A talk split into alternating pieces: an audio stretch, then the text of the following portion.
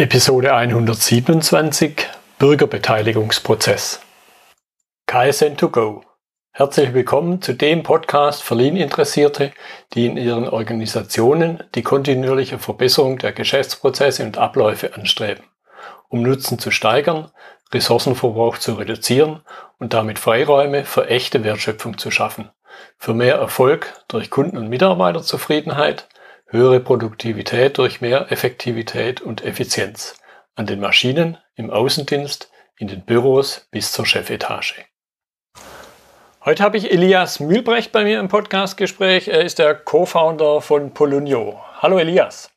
Hallo, sehr schön, dass ich da sein darf. Ja, klasse. Wir heute haben heute haben ein spannendes Thema, Prozesse ja, aber mal aus einem ganz anderen Umfeld, nämlich Bürgerbeteiligungsprozess. Ich denke, zum Einstieg sollten wir uns mal darüber unterhalten, wie denn die Idee zur digitalen Bürgerbeteiligung bei euch entstanden ist. Also ich glaube, ähm, rein prinzipiell gibt es da ja schon auch generell Bestrebungen in dem Bereich. Was uns generell darauf gebracht hat, sind natürlich, waren wir auch während des Studiums immer zusammen. Also mein Mitgründer ist auch mein ehemaliger Mitbewohner. Ähm, und haben natürlich viel auch gerne über Politik, Gesellschaft, Kultur etc. diskutiert, also sind da sehr äh, interessiert an der ganzen Sache mhm. und aber im Endeffekt dazu gekommen ist es einfach, dass wir glauben, dass halt eben gerade in dem Sektor von Politik, Verwaltung, also im ganzen administrativen Bereich noch unglaublich viel Potenzial ähm, an Digitalisierung besteht, dass das so ein Bereich ist, der ja noch viele Möglichkeiten einfach offen hält. Das zum einen und zum anderen sehen wir halt ja gerade auch wieder sind wir leben wir in einem politischen Umfeld in Europa, wo es linke wie rechte Tendenzen gibt und auch das Vertrauen in die Politik vielleicht ein bisschen zurücknimmt, weil viel auch im medialen Umfeld sich verschiebt, verändert, Informationen. Gibt es auch diverse Buzzwords wie Fake News, die, die, die Bubble, in der man sich bewegt, etc. Ja, und dass wir das eigentlich verbinden wollen, quasi was Technisches bauen wollen, ähm, das die Gesellschaft irgendwie voranbringt, das dem Bürger, also der Stadt ermöglicht, dem Bürger auch irgendwie zu informieren, involvieren, integrieren in Prozesse wieder, aber auch richtig zu informieren vor allem und direkt ansprechen kann. Ja, und die Stadt dann einfach auch ein Gefühl kriegt, was eigentlich gerade los ist. Also wir wollen eigentlich, sage ich mal, digitale Bürgerbeteiligung verbinden mit auch Meinungsforschung eben für die Stadt. Mhm. Vielleicht noch ein ganz anderer Punkt zum Einstieg. Ich habe ihn ja genannt, den Namen von eurem Startup Polunio. Ich vermute mal, da steckt was dahinter. Erzähl da mal noch kurz was drüber. Also Namen sind ja immer so Sachen. Ja. ähm, wir sind da also es ist, sag mal, bei uns ist es auch als ein Working Title einfach. Ich habe da auch immer positives wie negatives Feedback gekriegt. Also wie gesagt, das ist ja sehr subjektiv, aber für uns war es einfach, ist es ein Akronym oder Synonym ähm, für One Political Community Plattform, so ein bisschen. Mhm, mhm. Und wir wollen auch eben eine Plattform sein, mhm. in denen wir irgendwie quasi in unsere Vision alle Städte irgendwie ein ebnen können oder einbinden, integrieren können. Und aber auch vertikal, also quasi auf der vertikalen, aber auch nee, horizontalen und auch quasi aber auch in der vertikalen verschiedene Hierarchieebenen einbringen können, dass quasi nicht jede Stadt ihre eigene App baut und ihr eigenes mhm. System hat, sondern ja, dass es umfangreicher ist. Mhm. Jetzt in, in meinem persönlichen Welt- und, und Sprachbild hat Bürgerbeteiligung ja sehr viele Facetten. Was sind dann die Aspekte, die ihr konkret adressieren wollt? Also im Endeffekt wollen wir, ich weiß nicht, ob ich jetzt was vorwegnehme, aber im Endeffekt wollen wir jetzt nicht direkt die Legislative irgendwie abbilden, also die Gesetzgebende wirklich also direkte Demokratie mhm. schaffen und dafür ein Tool sein. Das muss man sagen, ist so jetzt in Deutschland auch rein rechtlich überhaupt nicht möglich, wenn man da die Schweiz oder etc. sieht. Aber wir wollen eigentlich ähm, der Stadt auch die Möglichkeit geben, einfach die Tools zur Verfügung stellen, also Städten oder Institutionen, dass die einfach auch die Möglichkeit hat, eben digital die Leute einzubinden und mhm. dass die Leute, also wir reden bei uns wirklich von digitaler Bürgerbeteiligung und quasi wollen die Menschen vereinfachen, die jetzt auch, ich sag mal, heute hat man so viel Ablenkung, Stress, Sachen, Familie, Job, dass es natürlich auch schwierig ist für die Leute auf jetzt analoge Beteiligungsformate gehen, mhm. auf Demonstrationen zu gehen und auch die Frage ist, was bringt die Demonstration im Endeffekt, was passiert dann? Mhm. Du, du hast jetzt schon mehrfach den Begriff Stadt oder Gemeinde, vielleicht noch ein bisschen allgemeiner. Da höre ich so ein bisschen raus durch diesen ja, lokalen Charakter. Adressiert ihr auch regionale, nationale oder vielleicht sogar irgendwann mal visionsmäßig, hast du ja auch als Begriff verwendet, internationale Themen? Wo liegt da euer Schwerpunkt? Also ich, ich sag mal so, wir wollen ja nicht den Leuchtturm beim Licht anfangen zu bauen, sondern wir fangen natürlich schon unten an und haben natürlich jetzt auch gar nicht die Möglichkeiten. Also natürlich denken wir groß, aber wir fangen ganz, ganz klein an. Mhm. Und ich glaube, das ist auch einfach das Sinnvollste. Was wir aber jetzt nicht sind, das wird, da würde ich uns gleich abgeben. Wir sind, wollen eben keine Grassroot-Bewegung oder sowas sein, ähm, sondern wir wollen das schon ähm, quasi unternehmerisch vorantreiben, weil mhm. wir wirklich glauben, dass das muss der Stadt einen Vorteil bringen, das muss dem Bürger einen Vorteil bringen, dass eben quasi allen Stakeholdern daran irgendwie einen Nutzen haben und wir eben auch einen wirtschaftlichen Nutzen haben, dass es überhaupt funktionieren kann. Mhm. mhm. Und ich würde da noch hinzufügen, gerade weil du, wenn ja. du sagst Stadt, ist so unsere ähm, Vision auch, wir, man hört ja auch viel Smart City heutzutage und Smart City bedeutet aber im ersten Feld ja erstmal geht es um Sensoren etc. und eher technische Daten, also auch von Häusern oder Verkehrswegen etc. Und was wir eigentlich wollen, ist da schon einen Schritt weitergehen, quasi von der Smart City zur Responsive City. Und responsive bedeutet, dass eben trotz allen technischen Mitteln, aber auch wieder der Mensch beziehungsweise der Bürger im Mittelpunkt steht und dass der auch die Möglichkeit hat, die Stadt mitzugestalten. Mhm. In Co-Kreation, aber auch in ja, Regierungsprozessen da einfach ja nicht links liegen gelassen wird. Und ich glaube, wir haben eben auch diese technischen Möglichkeiten, das zu machen. Die Frage ist halt nur, wie ich eben gesagt habe, wie man das machen kann, dass es wirklich einen Nutzen für alle bringt. Mhm.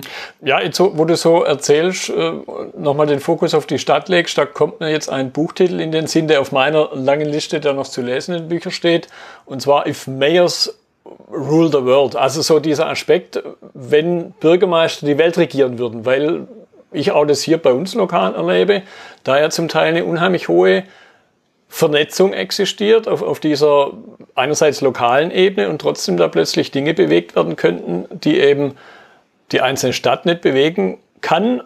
Und vielleicht wäre das aber auch ein Modell für größere Organisationsformen, also dann eben für Länder, wo man aber zum Teil, nehme ich so wahr, auf einer ganz anderen Ebene rumdiskutiert, äh, nicht so Befindlichkeiten, nicht so am gemeinsamen Strang zieht, wie auf der, auf der Stadtebene. Genau, also ich muss sagen, wir, ich bin da voll bei dir, aber wir erleben das ja heute auch. Es gibt ja Tools länderübergreifend. Es gibt auch im digitalen Bereich, also es gibt auch, wenn man gerade jetzt Opinary oder Saivi nimmt, die halt eigentlich eher Meinungsumfragen machen, mhm. aber halt auch auf dem nationalen Bereich, was ja auch Polit wo sie zumindest mal die Politiker informieren, aber mhm. es gibt halt nicht diesen Feedback-Loop. Mhm. Jetzt habe ich bei euch den Begriff Data-Driven Democracy gefunden. Ich glaube, das muss noch ein bisschen erklären, was da dahinter steckt, was ihr darunter versteht. Also, wir leben ja gerade, Data, Data ist der New Oil, schon wieder ein alter Spruch. Ja. Hm. Aber ähm, wir leben ja auch gerade zum Beispiel im Marketing, dass man natürlich auch Marketingkampagnen viel besser anpassen kann oder viel besser analysieren kann, was funktioniert, was funktioniert nicht, wenn man verschiedene Datenpunkte anguckt. Also leite ich das von Data-Driven Marketing her.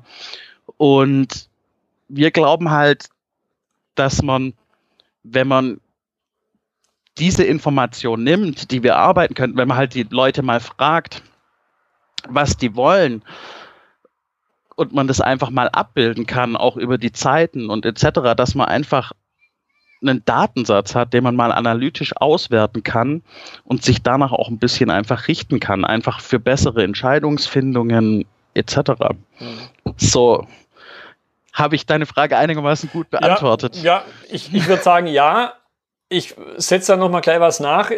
Was mir jetzt gerade bei deiner Antwort praktisch kam, so eine Sache, die ja vor kurzem, vor ein paar Monaten viel in aller Munde war, jetzt mittlerweile ist er wieder abgeebt, nämlich die, die persönlichen Daten und dann kommt ja sehr schnell dann das Stichwort DSGVO. Ist das dann für euch ein Problem oder verwendet ihr die Daten doch eher auf einer anonymisierten pseudonymisierten Basis? Also die Vision ist bei uns, liegt dahingehend, dass, also wir haben auch an sich Partner, mit denen wir aber gerade noch nicht arbeiten können, aber wir bauen quasi gerade ein Netzwerk auf, auch ein Forschungsnetzwerk, ein Partnernetzwerk, die verschiedenste Sachen äh, und also verschiedene gute Spezialitäten haben. Und es ist zum einmal gibt es da Authada, die sitzen in Darmstadt, das ist ein Startup, die machen erstmal ähm, die Authentifizierung über einen Personalausweis. Mhm. Wir haben auch festgestellt, dass das ein großes Problem ist, dass wir die Leute wirklich, also nicht über eine E-Mail oder sonst was verifizieren wollen, sondern über einen Personalausweis und den quasi dann aber mit einem anderen Partner, und das ist das KIT, die äh, entwickeln kryptografische oder haben kryptografische Wahlverfahren entwickelt und würden diese, also haben da auch viel gemacht und würden die sehr gerne auch in die Anwendung bringen, was sie natürlich auch alleine nicht schaffen, aber ähm, wir würden darauf sehr gerne aufbauen und quasi dann die Personalausweise. Ich weiß nicht, wie, wie, wie technisch ich werden soll, aber ich sag mal einfach, man benutzt da Ringsignaturen zum Beispiel, dass man die auf einem neutralen Server ablegt. Also es wäre dann auch nicht nur das KIT, sondern das FZI auch, als Forschungszentrum Informatik.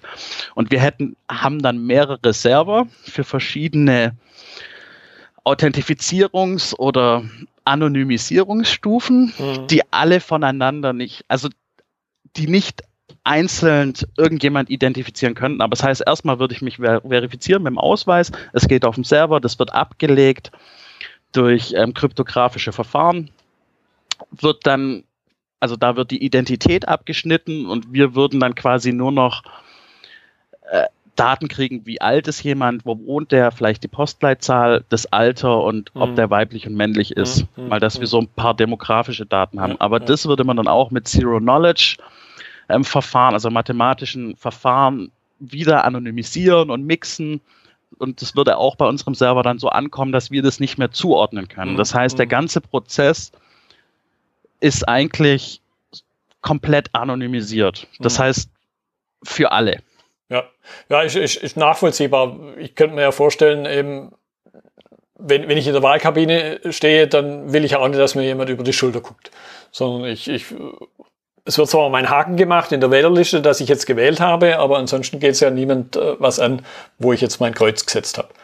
Und ich denke, was Vergleichbares muss man auch auf der digitalen Ebene gewährleisten. Und natürlich hat man da keinen hinter sich stehen, der über die Schulter guckt und trotzdem bleibt vielleicht so ein, für den Laien, und da zähle ich mich jetzt an der Stelle definitiv auch dazu, bleibt vielleicht dann trotzdem ja so ein komisches Gefühl in der Magengegend.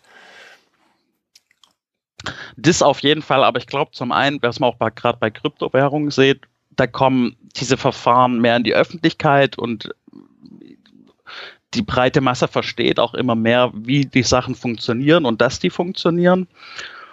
Und ich glaube auch, wenn wir eben mit, sage ich mal, wirklich Städten, Universitäten zusammenarbeiten hm. und quasi die ähm, Autorität verteilen, ähm, dass es auch vertrauenswürdiger natürlich hm, wird. Hm, hm, okay. Und man muss, und was ich auch noch vielleicht dazu sagen will, was natürlich auch, wir probieren halt dieses Spannungsfeld zwischen, wir können die Person wirklich verifizieren, dass es eine Person ist, bis zu dem Punkt, aber wir können nicht wissen trotzdem nicht, wer das ist oder was der gemacht hat. Mhm dieses Spannungsfeld zu lösen. Und das ist, glaube ich, ein sehr spannendes Spannungsfeld. Und das werden wir aber auch alleine nicht schaffen. Da brauchen wir eben auch wirklich Unterstützung aus der Forschung. Hm, hm, hm.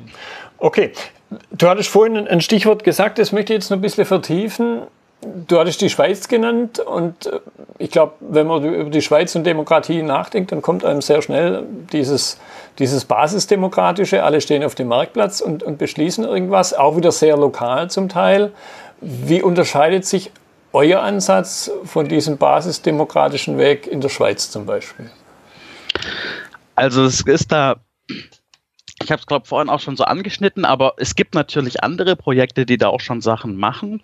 Und es gibt da andere Firmen, die zum Beispiel wirklich, also auch wenn man nach in die Schweiz guckt, die arbeiten jetzt mit Skittle zusammen, die auch sehr gut sind, muss man sagen, in dem Bereich mit kryptografischen Wahlverfahren. Aber der Unterschied ist natürlich, die implementieren das wirklich für demokratische Wahlen. Mhm. Und das ist dann ein System, das einmal implementiert wird. Und es ist auch nicht offen, und anders irgendwie einsetzbar. Und dann gibt es natürlich auf der anderen Seite, ich muss ein bisschen ausholen, ja. ich war jetzt zum Beispiel auch vor zwei Monaten in Wien auf der GovTech Pioneers, hieß das, also Governmental Technology. Mhm.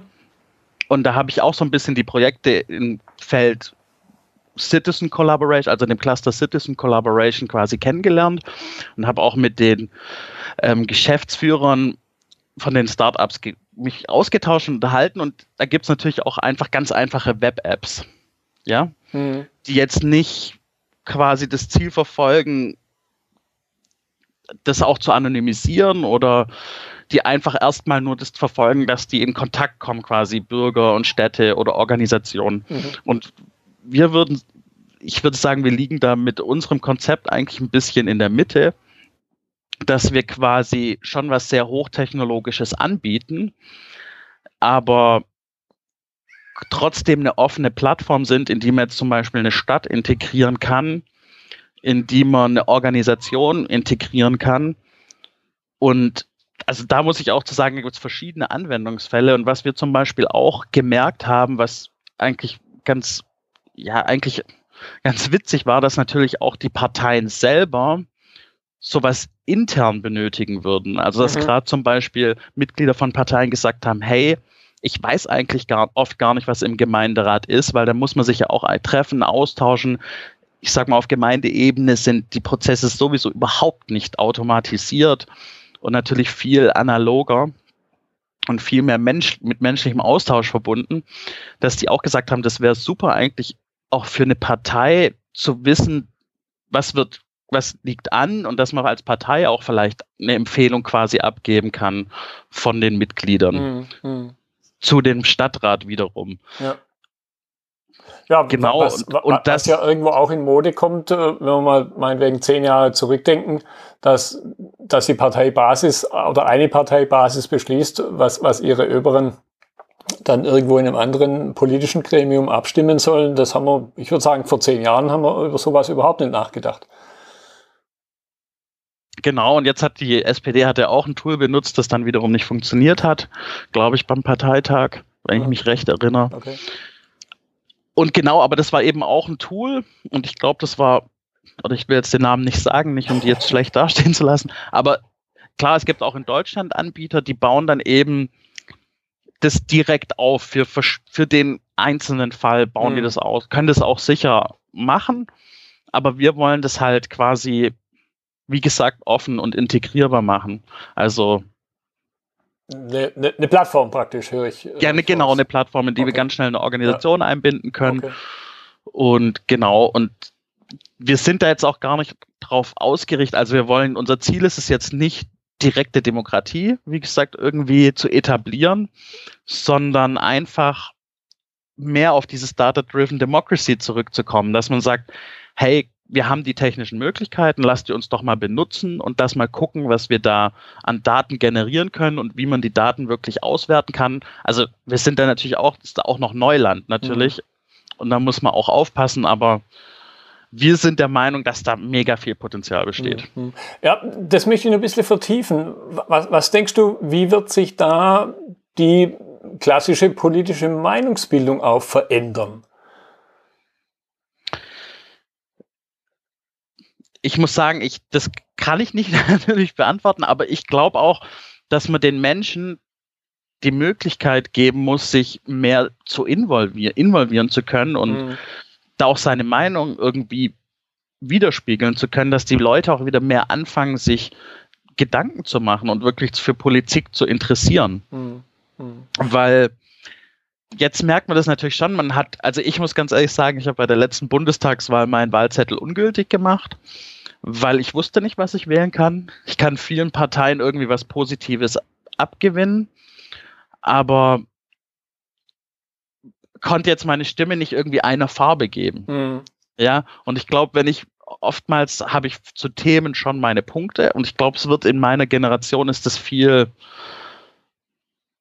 ja viel verbreiteter, dass die Leute zu bestimmten Themen eine Meinung haben, aber sich vielleicht nicht für eine Partei hm, ja. entscheiden können und dass natürlich wir auch in den Parteien linke, rechte Grabenkämpfe haben, dass wir in den vertikalen Hierarchien quasi von Gemeinde zu Land zu Bund hm. auch natürlich Machtvakuum haben, wo viel auf der Strecke bleibt.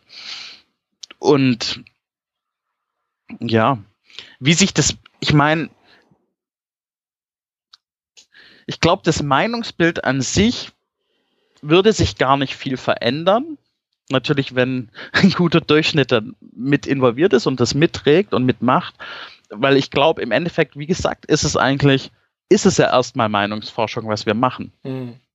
Also es geht, ja, ja, das ist, glaube ich, ein wichtiger Punkt. Es geht nicht so sehr darum, jetzt Entscheidungen zu treffen als Wähler, sondern überhaupt erstmal eben eine Meinung zu bilden, die sich dann eben wieder Richtung Politik darstellt, oder? Genau. Und das ist auch, wir wollen auch nicht irgendwie Content kuratieren. Das ist nicht das unser Ziel, dass wir es, weil es auch sehr gefährlich, sondern wir wollen eigentlich eben der Stadt die Möglichkeit zu geben, auf digital einfach mal abzufragen, was wollt ihr eigentlich, wenn mhm. ihr jetzt zum Beispiel, nehmen wenn ihr offenes WLAN wollt, wollt ihr das vielleicht in der Bahn, wollt ihr das auf öffentlichen Plätzen, wollt ihr es auf öffentlichen Gebäuden, wo könnte man da mal anfangen? Mhm. Einfach um solche kleinen Themen, dass die Stadt ein Feedback kriegt und das eben in 24 Stunden sich abholen kann, mhm. ähm, eben mit Technologie. Ja, und, und eben dann nicht bis zur nächsten Gemeinde- oder Stadtratswahl warten muss, um, um dann da eine offizielle Meinung zu bekommen. Über eben sowas, wie du es gerade angedeutet hast, über, über sowas, was dann mit einer Farbe letzten Endes repräsentiert wird. Genau. Hm, okay. Gut, ich, ich glaube aber, es, es gibt ja noch einen weiteren Punkt, du hast auch schon angedeutet, was ich mir hier so auf meiner Punkteliste aufgeschrieben habe, nämlich das Thema Populismus. Und da glaube ich, haben wir natürlich auch vielleicht eine gewisse Gefahr, dass sowas ausgenutzt werden könnte, da auf der, auf der Ebene irgendwo eine populistische Beeinflussung zu haben. Genau, und ich denke, ja, es gibt Populismus links wie rechts ähm, vielleicht auch in der Mitte, einfache ja. Antworten auf komplexe Fragen. Ähm, das stimmt natürlich. Und ich bin mir aber da auch nicht sicher, ob man manchmal auch einfachere Wege gehen muss. Also ich finde, das ist ein Thema, da könnten wir, glaube ich, eine Stunde drüber mhm. diskutieren. Mhm. Aber ich denke gerade, ja, für gewisse Sachen muss man auch mal Entscheidungen treffen, damit es irgendwo vorangeht und kann vielleicht auch nicht ewig lang diskutieren, weil man weiß vielleicht auch nicht, was am Ende rauskommt. Aber ich denke, dass es vielleicht auch helfen würde, gerade schneller in Richtung, in irgendeine Richtung zu gehen, weil ich denke auch, wir wissen ja auch irgendwie hat so eine parlamentarische oder repräsentative Demokratie auch auch den Trugschluss, dass man natürlich immer einen Konsens finden muss, wie sie auch in der Koalitionsverhandlung und Kompromisse abgibt und man vielleicht durch solche Methoden auch, auch innerparteilich, vielleicht also jetzt gar nicht auch vom Bürger her, aber einfach schnell zu, mhm. also schnell zu einer Richtung kommen kann, um auch die Gesellschaft irgendwie voranzubringen, Technologie voranzubringen und so weiter. Ich denke dann immer auch so ein bisschen, ich weiß nicht, ob es jetzt passt, aber an China, die einfach 10, 20 Jahre vorausplanen können und auch so ein bisschen Stabilität haben und wir dann natürlich auch in Europa eher in so einem Vierjahresrhythmus denken. Hm, hm was Vor- und Nachteile hat, würde ich mal sagen. Aber mir kommt gerade auch der Gedanke, wo du so ein bisschen auf die Geschwindigkeit abgehoben hast, dass man euch auch, glaube ich, leichter einfach mal was ausprobieren kann. wie eine Entscheidung, wie ein Weg ankommt. Wenn ich dann aber weiß, dass ich auch schnell wieder umsteuern kann, dann bin ich vielleicht eher mal bereit, einen Weg zu gehen, ohne jetzt äh, jahrelang eine Legislaturperiode lang dann gebunden zu sein. Genau.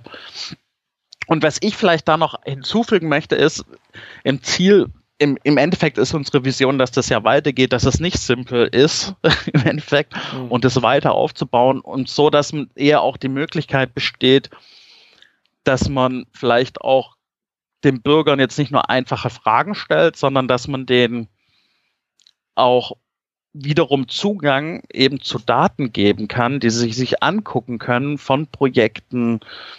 Also gibt es ganz viel Citizen Design Science etc. Ich habe vorhin auch von Responsive Cities gesprochen mhm. und ich muss sagen, das ist auch jetzt ein Thema oder ein Kurs, der von der ETH Zürich kommt, also von der Schweiz, um darauf zurückzugreifen, weil mhm. die natürlich gerade, was ich merke, in der Schweiz sind sie sehr weit, auch in Wien sind sie da, glaube ich, ein Stück weiter wie ich das jetzt in Deutschland sehe. Und die haben eigentlich auch den, also da den Begriff für mich so geprägt. Und da geht es auch einfach drum, dass die Bürger ja aktiv auch an Projekten mitgestalten können und dass da auch wieder Ideen ähm, kommen, die vielleicht zu einer Verbesserung führen, die anders eben nicht möglich wären. Ja, ja. Dass man wirklich die Bürger anfangen zu denken, wow, und wie, da gibt es dieses Problem dann dem nehme ich mich mal an und dann kann ich auch Daten da zur Verfügung kriegen, jetzt ganz schnell, auch wenn es ein Bauprojekt ist und dann könnte man zum Beispiel erstmal mit einer Software das modellieren lassen von verschiedenen Bürgern und darüber abstimmen lassen und genau eben, dass es also nicht nur einfach ist, mhm. sondern dass es wirklich auch ein Feedback geben kann, der auf den Daten dann basiert. Mhm. Ich habe mir da noch einen Gedanken gemacht, weil ich das jetzt in meinem geschäftlich-beruflichen Umfeld natürlich auch kenne. Jetzt gibt es natürlich Menschen da draußen, die halt jetzt nicht die ganze Zeit, wo das Smartphone schon mit der Hand verwachsen ist, unterwegs sind. Was ist da euer Gedanke? Wie beziehe ich eben Bürger mit, nennen wir es mal, geringer digitaler Affinität damit ein, beziehungsweise andersrum gefragt, wie vermeide ich, dass sich da irgendeine Art von digitaler Schere auftut? Das ist eine ganz schwierige Frage und die können wir, glaube ich, auch nicht beantworten. Wir setzen natürlich in erster Linie drauf, dass es steigt. Und das mhm. sieht man auch, also alle Zahlen sprechen dafür. Es gibt mehr Smartphones, zum einen und was jetzt vielleicht ein bisschen hart und analytisch klingt, mehr im wirtschaftlichen Kontext, ist natürlich, dass viele, also ich glaube, wir können viele Ältere gar nicht mehr abholen. So oder so nicht. So oder so und okay. dass wir die auch einfach gar nicht berücksichtigen können, hm. weil sich natürlich auch der Markt ja weiterentwickelt. Hm. Hm. Ja, ist nachvollziehbar, ja. Also, ich muss wirklich zu der Frage, das ist, das ist auch, also wir haben generell natürlich uns, glaube ich, ein Thema gewählt, das sehr komplex ist und wo wir auch mit kleinen Schritten vorangehen. Ja, ja. Aber dann kommen genau bei solchen Fragen, das ist halt, wir setzen halt da voll auf die Digitalisierung und eben wollen das nutzen und wie man das dann noch offline verbinden könnte, könnte man, ich stelle mir dann nur sowas vor, natürlich dass Bürger auch zu einem Bürgerbüro noch gehen könnten, wenn man das will, und da ein Kreuzchen machen könnten, mhm. wenn sie das denn wollen, oder dass man ihnen einen Brief schickt. Aber das sind halt eben Modelle, die wir nicht mehr wollen. Mhm. Wir wollen eben nicht, dass es noch Papier gibt. Wir wollen nicht, dass vielleicht man erst ein Meinungsforschungsinstitut beauftragen muss, sondern dass wir das eben vielleicht übernehmen können. Und darum geht es uns auch eben, dass man mit Technologie soziale Probleme löst und den Kundennutzen erhöht, dass es für die Leute einfacher ist und angenehmer ist. Mhm. Als, ja. ja, kann ich nachvollziehen. Wenn ich mir hier in der Gemeinde Dinge anschaue, wo Bürgerbeteiligung angestrebt wird, ist dann doch immer nur ein, ein kleiner Kreis. Also wir sind hier in der Verbandsgemeinde 7000 Einwohner irgendwo und äh, es reduziert sich dann auf, sagen wir, ein paar hundert immer wieder die gleichen, die man dann auf den Veranstaltungen trifft. Von, von daher wird es, glaube ich, ja, jetzt wo, wo wir drüber geredet haben, ist meine Sorge auch fast schon, äh, schon abgeschwächt. es ist heute schon schwierig, viele einzubeziehen und es wird dadurch im Grunde eher leichter wie, wie schwieriger. Mhm. Ja. Okay, so ein bisschen als, als Abschluss nochmal auf, auf Polonio zurück. Was ist so euer Plan, Polonio weiter zu verbreiten, in die Städte reinzubringen und dann auch ganz einfach gefragt, wie kann man euch unterstützen? Also ich denke, also die nächsten Schritte, ich habe es ja auch schon so durchsickern lassen, wir probieren natürlich uns da ein bisschen eine Kooperation aufzubauen, weil wie gesagt, wirklich was technisch Hochwertiges bieten wollen, was auch dann funktioniert und nicht mit simplen Lösungen ankommen wollen.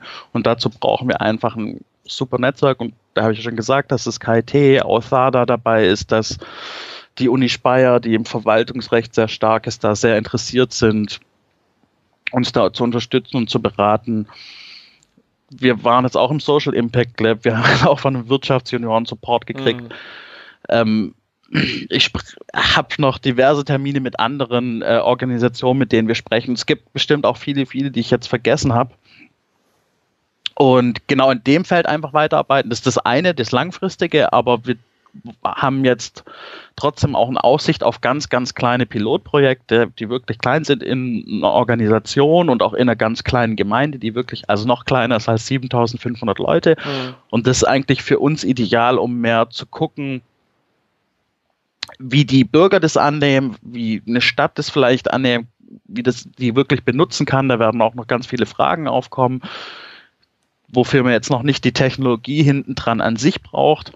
Aber eben Fragen aufkommen, wie man das bauen muss, dass es funktionieren kann. Mhm. Ähm, ja, und wie man uns unterstützen kann, ist, wir suchen natürlich immer ähm, vor allem technisch versierte Mitarbeiter, aber auch Leute, die interessiert sind, die uns da zu uns stoßen wollen, sind alle herzlich willkommen. Mhm. Ja, da, da, werde ich auf jeden Fall in die Notizen deine Kontaktdaten reinnehmen. Das heißt, alle, die jetzt zuhören, sollten sich und, und da mal wissen wollen, was noch dahinter steckt, sollten sich an euch wenden. Sehr, sehr gerne. Gut, Elias, ich danke dir für deine Zeit. Das war jetzt mal ein völlig anderes Prozessthema, aber trotzdem hochspannend, weil es im Grunde ja auch jeden betrifft. Anders vielleicht wie meine anderen Themen die manchmal dann schon sehr spitz an bestimmter Stelle unterwegs sind. Deshalb danke ich dir für deine Zeit. Danke auch dir nochmal vielmals für die Einladung und es war sehr nett und angenehm. Gerne. Das war die heutige Episode im Gespräch mit Elias Mühlbrecht zum Thema Bürgerbeteiligungsprozesse. Notizen und Links zur Episode finden Sie auf meiner Website unter dem Stichwort 127. Wenn Ihnen die Episode gefallen hat, freue ich mich über Ihre Bewertung bei iTunes. Sie geben damit auch anderen Lean-Interessierten die Chance, den Podcast zu entdecken. Ich bin Götz Müller und das war KSN2Go. Vielen Dank fürs Zuhören und Ihr Interesse. Ich wünsche Ihnen eine gute Zeit bis zur nächsten Episode. Und denken Sie immer daran, bei allem, was Sie tun oder lassen, das Leben ist viel zu kurz, um es mit Verschwendung zu verbringen.